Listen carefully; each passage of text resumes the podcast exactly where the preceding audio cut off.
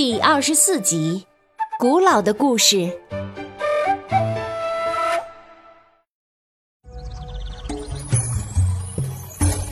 Hello，大家好，我是你们喜欢的安娜妈咪。上集咱们说到阿古爷爷让两姐妹猜烟嘴前的尖锥是做什么用的。啊，我来猜，我来猜。阿妹踮着脚尖，着急的把烟杆拿到眼前仔细看。嗯，是捣烟碎用的。阿良也仔细看了看。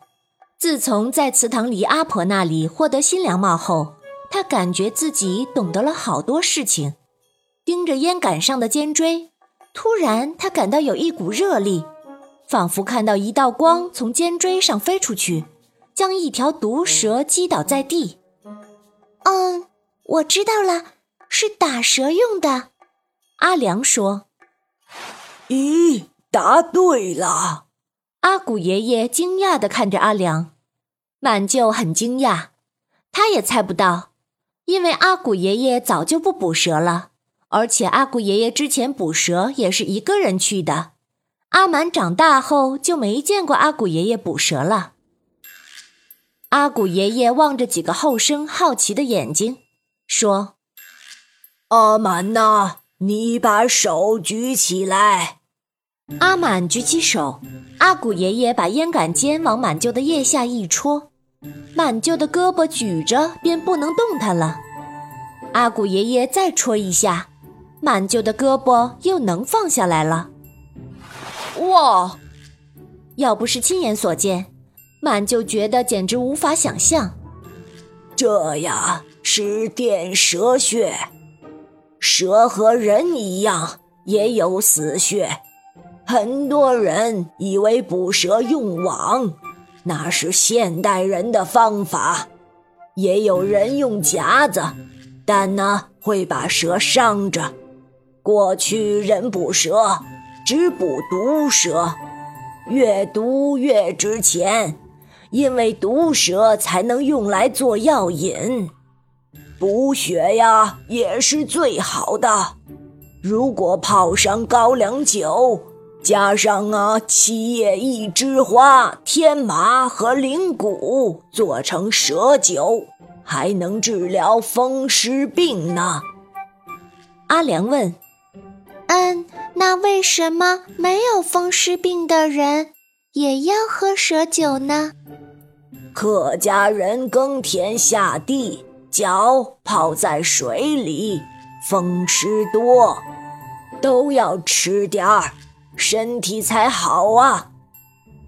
阿古爷爷继续说：“另外呀，毒蛇少点儿，对飞过的白鹭也好，因为毒蛇会咬白鹭。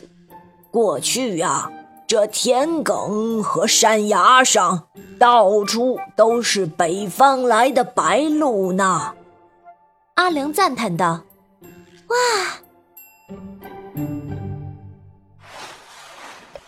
现在大家生病都打针，不喝药酒了，政府也不让捕蛇，爷爷就该采宝石了。啊，采宝石？阿良好奇的问。啊，稻草龙的眼睛是爷爷采的吧？哦，是呀。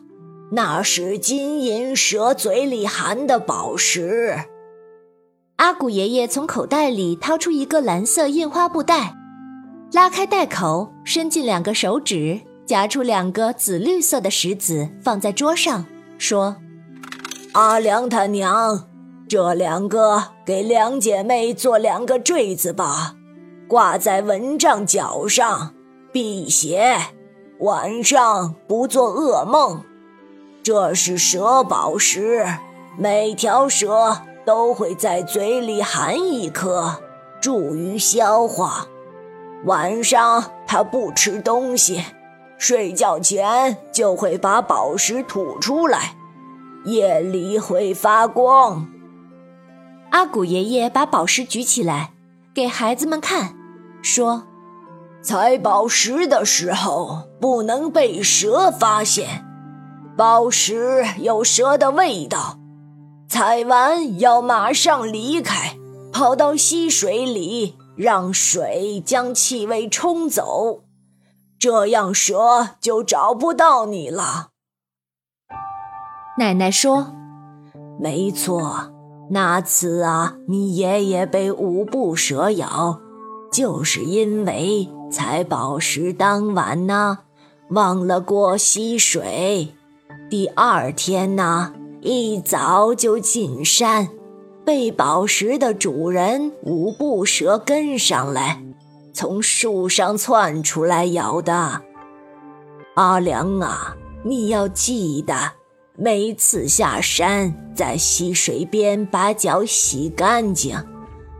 过去呀，上山采药也要洗脚，不然采不到的。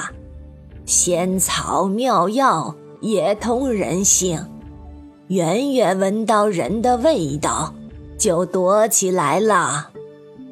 阿古爷爷接着说：“哎呀，说这些后生就不懂了，以为背上包进山就能采到药。”满舅笑着说：“呵呵，放蜜蜂呢也是这样的。”不然蜜蜂都采不到好花蜜。哎，奶奶也很少采药了。你爸爸小时候老跟着我去采药，现在都去卖豆腐了。豆腐赚钱多，时代变了。奶奶叹了口气。现在镇上人多了。客家人也不靠山吃饭了，过去的孩子都要进山砍柴采药，都要随身带白药，遇到毒蛇呀也会自救的。爷爷说：“人不进山，猴子和黄鼠狼倒是多了。”阿良。要是猴子抢了你的帽子，爷爷给你抢回来。小朋友们，那些久远的故事使阿良充满了向往。接下来又会发生什么有趣的事呢？欢迎继续收听下集哦。